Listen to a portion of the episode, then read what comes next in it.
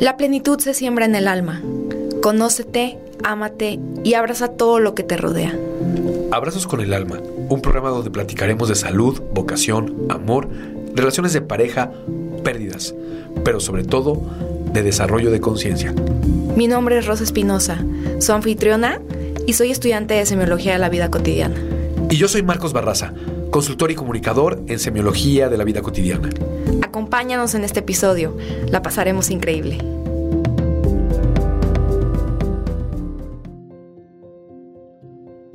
Bienvenidos a nuestro episodio número 4. Hola, yo soy de nuevo Marcos Barraza. O no dejo de serlo. Diario con tu broma. Mi nombre es Rosa Espinosa, anfitriona de este programa. Abrazos con el alma. Por favor, síganos en las redes sociales, en Instagram, Abrazos con el Alma, y háganos cualquier pregunta y comentario y eh, cualquier tema que quieran que tratemos. Recuerden, tocamos todos los aspectos del ser humano. Pongo, métenos en un problema, mándanos una buena pregunta, un buen tema que quieras abordar. Ay, haces voz de locutor. Tengo voz de locutor, Rosita. Ay, sí, tengo voz de locutor. Yo no, pero. pues aquí andamos dándole. Aquí andamos. Aquí andamos. Bienvenidos. Marquitos. Sí. Oh. Marquitos. ¿Por qué queremos pertenecer? Es el título del que vamos a platicar. Sentido de pertenencia. Eh, le llamamos sentido de pertenencia en semiología de la vida cotidiana al tema que, nos, que vamos a abordar el día de hoy. El sentido de pertenencia, Rose. ¿Por qué, ¿Por qué será que queremos pertenecer? ¿Qué piensas, Rose? ¿Qué, ¿Qué es esto del sentido de pertenencia? ¿Tú cómo lo, tú cómo lo ves? Ay, ¿por qué me preguntas a mí? El experto eres tú. Yo apenas estoy estudiando. No, mira. Queremos pertenecer porque es un sentido de, de apropiación. ¿Cierto? Bien. Vamos a llevar un poco a la imaginación Es el llenar. tema. No, vamos a llevar el, te- el tema de la imaginación. Ponte a pensar en esto. ¿Cuántos seres humanos vivimos? ¿Cuántos habitamos? Imagínate, no se diga cuando llegas al- a la escuela por primera vez o cuando estás chiquito y llegas a la escuela o estás en la secundaria, ¿sabes? Llegas al grupo de amigos de la escuela. Son cinco pepinos y tú dices, órale, yo quiero ser parte de este grupo. De cinco pepinos, ¿no? o sea, yo quiero ser parte de estos cinco amigos, ¿no? Ahora imagínate cuando eres una, en una sociedad, cuando hay una sociedad con miles de millones de habitantes. Dices, ¿quién soy yo? ¿A quién pertenezco? ¿Quiénes son los que me reconocen? ¿Quiénes voltean a verme? ¿Quiénes se acuerdan de mí? ¿Qué significo para cada una de las personas que se acuerdan, que piensa en mí o que, con, las que, con las que habito? Imagínate todas esas preguntas de una persona. Ese es el tema del sentido de pertenencia.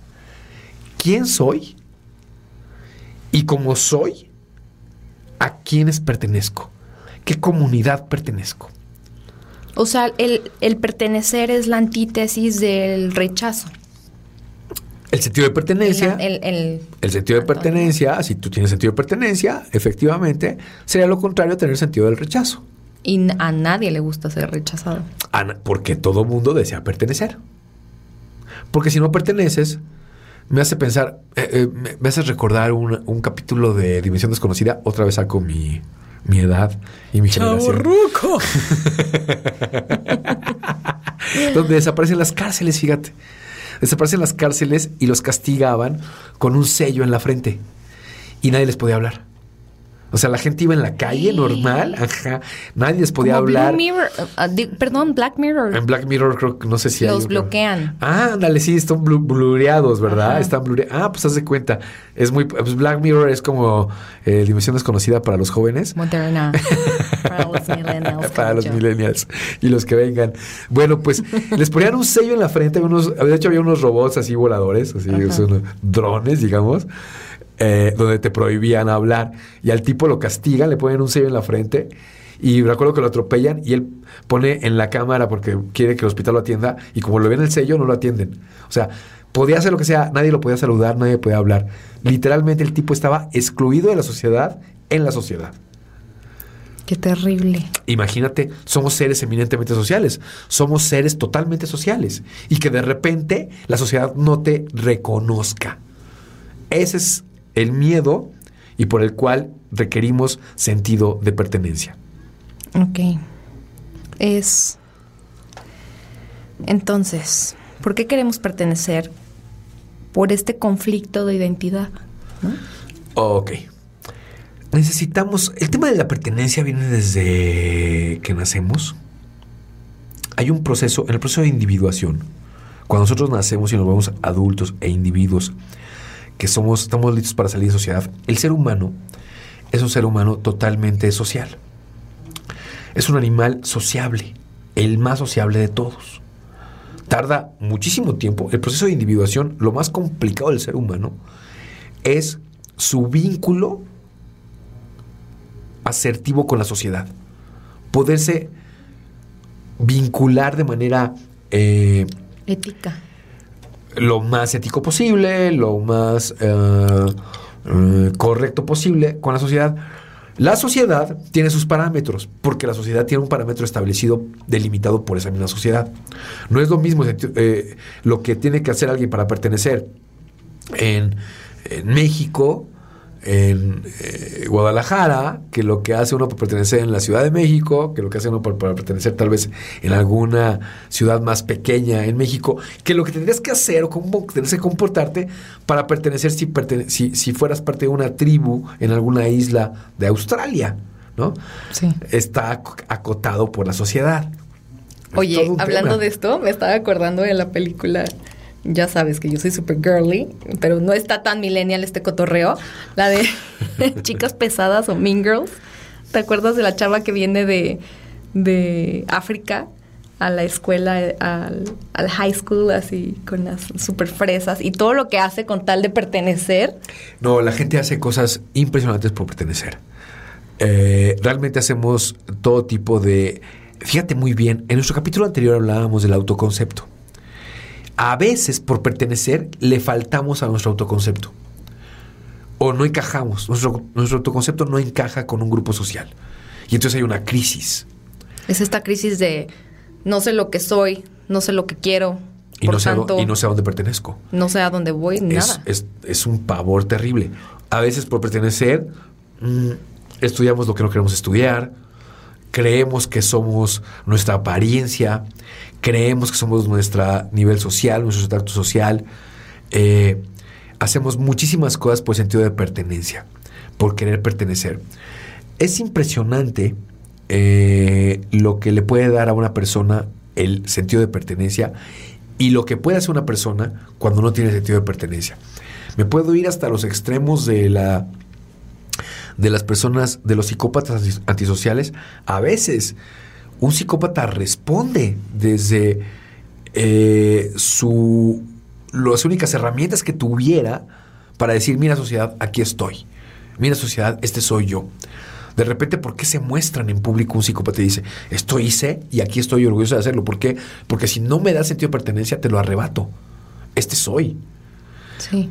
A veces las personas que están, las personas que están en las, eh, eh, pidiendo limosna a veces en, las, en, los cruceros, a veces, a veces lo único que piden ni siquiera es dinero, es que los saludes, es que les, les, eh, les digas, no, ahorita no, buenas tardes, ¿cómo está? Muchas gracias, no se preocupe, te darías cuenta de la sorpresa. Y esto me hace recordar un ejercicio que hicieron en algún, en algún taller de coaching. Recuerdo que un director de marketing, justamente un director de marketing de una empresa muy grande, muy, muy grande, Tenía este, muchos ejercicios en su coaching y uno de los ejercicios era ponerse a limpiar parabrisas en la esquina. Ay, ya me acordé de ese ejercicio. Impresionante. Tendría que, tenía que disfrazarse, así de homeless, y ponerse a limpiar eh, parabrisas eh, eh, en las esquinas. Platica uno de ellos que se puso muy cerca de su oficina a limpiar los parabrisas y que vio venir en dos carros a sus ejecutivos, a los que trabajaban para él. No les limpió el carro. Él, primero le dio pena. Dijo, no manches, me van a ver aquí limpiando carro. Vidrios, ¿qué, voy a hacer? Y dijo, no, ese es mi trabajo, ese es mi ejercicio, lo voy a hacer bien. Fue y se puso a limpiar los parabrisas de estos cuates. Eh, limpió el vidrio. No, no solamente no lo reconocieron, Le dieron su limosna y no lo reconocieron. ¿Por qué no lo reconocieron? Porque estaba fuera de contexto. Él no podía ser su jefe estando ahí limpiando vidrios. A lo mejor alguno habría dicho, se parece mucho a mi jefe, ¿no? Otro más atento hubiera dicho, órale jefe, ¿qué está haciendo aquí desarrollando su conciencia? ¿Qué está haciendo aquí? Se volvió loco. está sacando, no le alcanza. De la noche a la, mañana. es impresionante cómo el ser humano eh, tanto no nos reconocemos unos a otros, no tenemos ese sentido del reconocimiento, como otros hacen muchas cosas por por el sentido de pertenencia, por, por, por, por, necesidad de pertenencia. Oye, Marcos, ¿y por qué, por ejemplo, a mí me pasaba cuando iba a México a visitarte porque acá entre nos no les habíamos dicho que el señor es chilango. A mucha honra y como estas palabras y estos estas frecuencias no tienen límite de frontera. Ah, cálmate.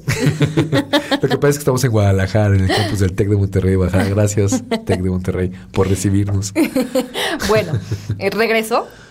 Marcos es de, de México, de Ciudad de México. Yo soy tapatía. Y bueno, cuando yo iba a México, que iba a visitarlo bastante, ya saben, el Amorts. Se llevaba lejos, ¿no? Me llevaba lejos a volar. Em, yo recuerdo que iba, iba a las plazas y decía, wow, wow, aquí estos son mis meros moles. Aquí la gente no quiere, no es que no quiera pertenecer, ¿cómo lo llamaría? Como es como un sentido de camuflaje o cada quien tenía su identidad.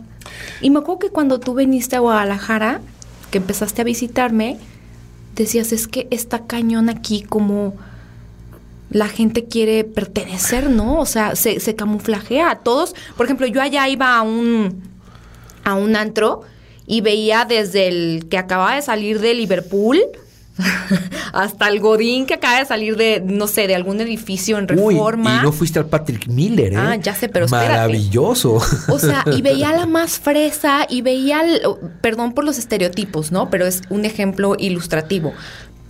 A lo que quiero llegar es que yo decía, wow, acá no se busca esto, ¿no? Y cuando tú vienes a Guadalajara, perdóname, Marquitos. Sí. Cuando tú vienes a Guadalajara, te, queda, te, te quedas así como, ah, aquí todos se visten igual, cuando van al antro, todos...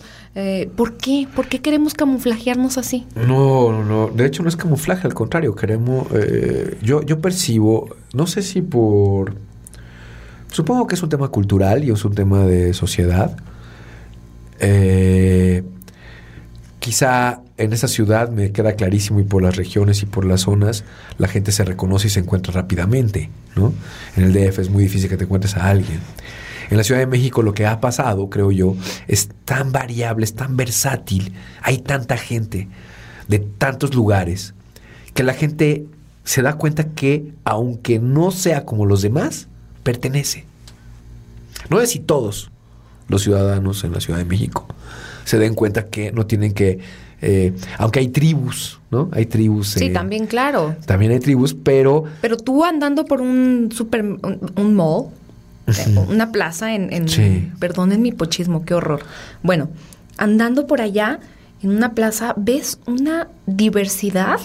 Sí, porque la gente no se está preocupando por quién te ve, cómo te ven y cómo, cómo y esto pasa en las grandes urbes, ¿no? Que es lo que a mí se me hace increíble, que acabo de visitar hace un par de años Nueva York y fue wow, o sea, en un vagón del, Ves al, ejecutivo más acá y a la persona más Chile mole pozole, literal, al asiático, al, a la persona de color, a la persona... Y a unos muy fresas y a otros nada fresas, conviviendo.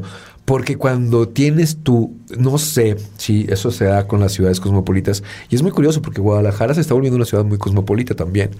Entonces, pero tienen todavía esta regionalización o esta manera de ver a la gente por extractos sociales o por mis grupitos de amigos de toda la vida y porque es el sentido de pertenencia. ¿A dónde pertenezco? A mis grupitos de amigos de toda la vida.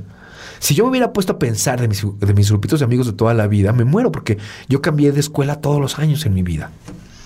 Y mis grupitos de amigos en mi vida no los volví a ver jamás. He visto a uno o a dos de los que tuve en la primaria. O sea, pues ni modo que me quede pensando en ellos o en la secundaria. O sea, tengo algunos amigos, bendito Facebook, que me hizo volver a ver, a encontrarme con otros. El sentido de pertenencia es este, eh, nos hace tener este miedo de no ser auténticos a veces. Porque la autenticidad, si me va a ser rechazada o voy a ser juzgado, no me permite ser como quiero ser. ¿Por qué? Porque quiero pertenecer. Y si de repente quiero ser de una manera distinta y el grupo al que pertenezco me rechaza, siento el miedo a no pertenecer. La paradoja es, hay una paradoja preciosa, que cuando eres auténtico, todo mundo quiere ser auténtico. En el fondo de todas las personas que se visten de cierta manera, que se comportan de cierta manera, te puedo apostar que en el fondo quieren ser auténticos. Dicen, yo quiero ser tal como soy y que la gente me reciba. Y cuando de repente vemos a alguien que se sale del cajón, totalmente, y dices, pues así es este cabrón, así es. Así se comporta, así se viste, así piensa. Y aún así lo acepto. ¿Por qué lo acepto? Porque en el fondo yo también quiero ser auténtico. ¿Cómo cuesta, no? Cuando lo logras, vas a ver, te vas a dar cuenta de la paradoja preciosa que es que si eres auténtico, también vas a pertenecer. No faltará quien te juzgue, pero cuando no te importa. A mí me ha costado. Eh, eh, ¿Sabes qué? Es una vuelta de esquina, ¿eh? ¿A qué me refiero con vuelta de esquina? Alfonso le llama vuelta de campana. Sí. Una vez que le das la vuelta a este tema, te das cuenta que en la otra esquina también hay gente. Que en la otra esquina también es una calle. Que la otra esquina también tiene aceptación que cuando eres auténtico, la gente que quiere ser auténtica te reconoce y dice, yo también quisiera ser auténtico, ¿cómo le haces? Y luego de aquí viene el chisme, ¿no? Porque, ¿El chisme se puede derivar? Cuando te sales del, del guacal, o como se le dice guacal, cuando te sales del guacal, que eres este apocalíptico, de repente te empiezan a llegar, no en manada, o te, te empiezan a llegar en, en, solitario, ¿no? ¿Cómo lo hiciste? Sí, pero en grupo no. En grupo no. En grupo no te aceptan, el grupo te va a seguir rechazando, pero de manera individual. El grupo hace chisme, ¿no? Porque está rechazando es, es, la antítesis, o sea, en mm. vez de, de pertenecer te está rechazando. Pero es curioso porque te empiezan a llegar, este, como de uno por uno a preguntarte cómo lo hiciste para salirte del huacal. Yo también quiero saber la fórmula. E, es la paradoja. Una vez que eres auténtico, vas a recibir un poco de admiración porque en el fondo todo mundo quisiera ser auténtico y seguir perteneciendo. Es imposible que no pertenezcas. El mundo es social. Perteneces. Lo que pasa es que cuando eres auténtico te vas a encontrar con amistades más auténticas también, con grupos sociales más auténticos, donde vale mucho más la pena estar. Y se vuelve una magia.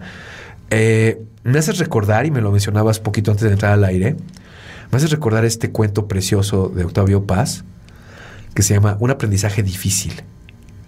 Es un cuento, Octavio Paz tiene pocos cuentos. Hay un librito muy chiquito que tiene, que tiene algunos cuentos. Y uno de esos se llama Un aprendizaje difícil. Búscalo, también está por ahí por internet. Se parece mucho, es un, un cuento un poco kafkiano. Y es precioso de un tipo que está como encerrado en su casa, se parece a, a, metamorfosis, a la metamorfosis. A la metamorfosis de Kafka. Ay, sí, no, me casi, casi. ese libro. Este no se vuelve cucaracha, el tipo no le alcanza a volverse cucaracha. Está padrísimo. Yo una vez actué en la prepa. Hice mi videito con, con unas compañeras. Romy, si me estás escuchando.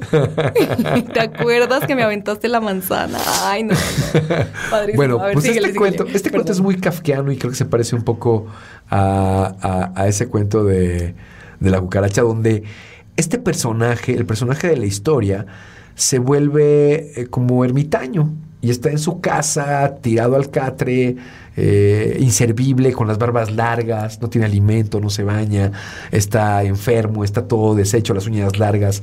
Eh, el, cuento es muy, muy particular. Surrealista. Es muy surrealista. Y de repente los vecinos, por el hedor que tiene este personaje, mandan llamar a sus familiares para que hagan algo por él.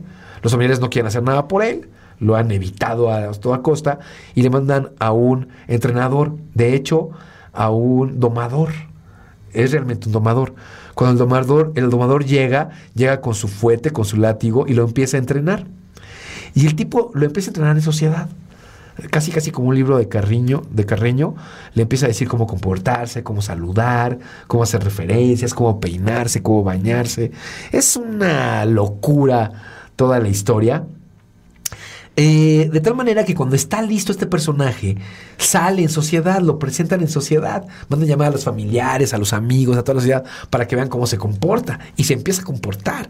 Está junto al, junto al entrenador y hace la reverencia de saludar, eh, ya está bien peinado, se bañó y sonríe pero le empiezan a aplaudir. Pero cuando le empiezan a aplaudir, se empieza a excitar demasiado. Y las señoras le aplauden porque hace su reverencia de saludo. Y cuando lo aplauden, le empieza a, recibir el reconocimiento de los demás. Se pone tan loco que se le ve encima una señora y le empieza a abrazar y se le la apaña, la abraza y la señora empieza a gritar de susto. Así horrible. Está loco y llega el capaz, llega, saca el entrenador y el, el, domador saca su fuerte y órale, este para atrás, pa, pa, pa, y se empieza a espantar ese tipo echa para atrás. Es tanta su algarabía, es tanta su emoción de aceptación que se vuelve loco, se le van las cabras. Se pone tan loco que todos se espantan. Se van para atrás. El domador lo vuelve a dominar y lo regresan al encierro. Es un libro pre. Ah. termina muy feo, no los quiero espolear. No Manchester. Ay, no. Lo que hace uno por pertenecer, Rosita. Lo que hace uno por pertenecer.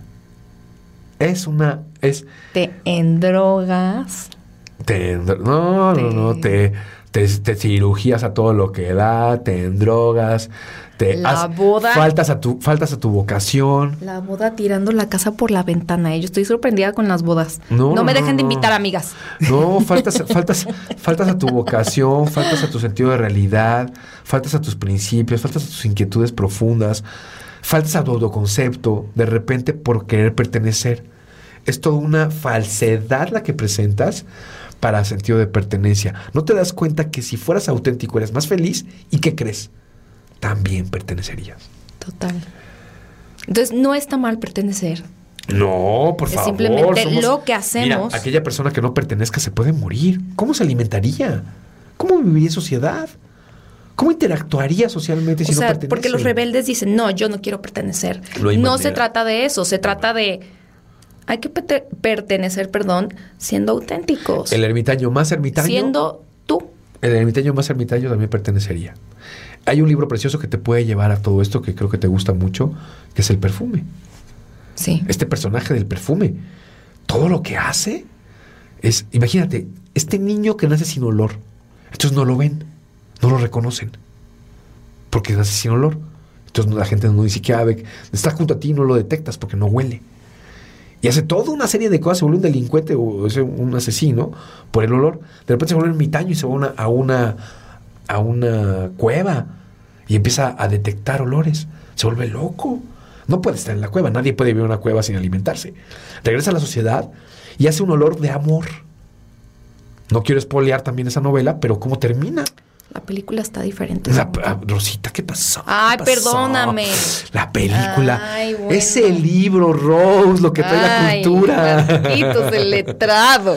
No, ni tanto. Ni tanto. Marquitos, vamos a cerrar. ¿Cuál es la ruta de salida? Rápido, resúmelo. One minute. No hay manera de no pertenecer. El ser humano es un ser eminentemente social. Sea auténtico, séte fiel a ti, porque la fidelidad solo te puede ser fiel a ti. Séte fiel a ti, vas a encontrar la gente que te va a otorgar sentido de pertenencia. Entre más fiel te seas, más auténtico va a ser el sentido de pertenencia que los demás te otorguen. Y va a ser más fácil que seas congruente a tu interacción con la sociedad, siéndote fiel a ti. Pero no hay manera que no pertenezcas. Qué bonito, Marquitos. ¿Quién, yo o el concepto? es mi autoconcepto funcional. ¿Qué le vamos a hacer? Marquitos, pues invitarlos a nuestras redes sociales. De Muchas gracias, Rose. un placer haber hablado con ustedes. Síganos en nuestro Instagram. Estamos como Abrazos con el Alma. Y queremos invitarlos al próximo capítulo, perdón, al próximo episodio, el episodio 5 vamos a hablar de el valor de la meditación. Así es, es correcto. Vamos a hacer algunos ejercicios Sí, sí, sí, sí, pero ahorita pertenecemos a nuestro capítulo de El sentido de pertenencia. Va a estar padre, no se lo pierdan. Y síganos en Instagram. Por favor, mándenos todas sus observaciones, comentarios, preguntas. Con muchísimo gusto podemos abrir otra vez los capítulos que tenemos aquí, cada uno de ellos con el mismo tema para tocar los puntos que nos hagan de retroalimentación. Todo esto, cada uno de los temas que tocamos abre un boquete de información. Es un eh, concatenación de conceptos que nos pueden llevar al infinito. Muchas gracias por haber estado el día de hoy con nosotros. Nos vemos en nuestro siguiente episodio. Bye. Tengan una excelente semana.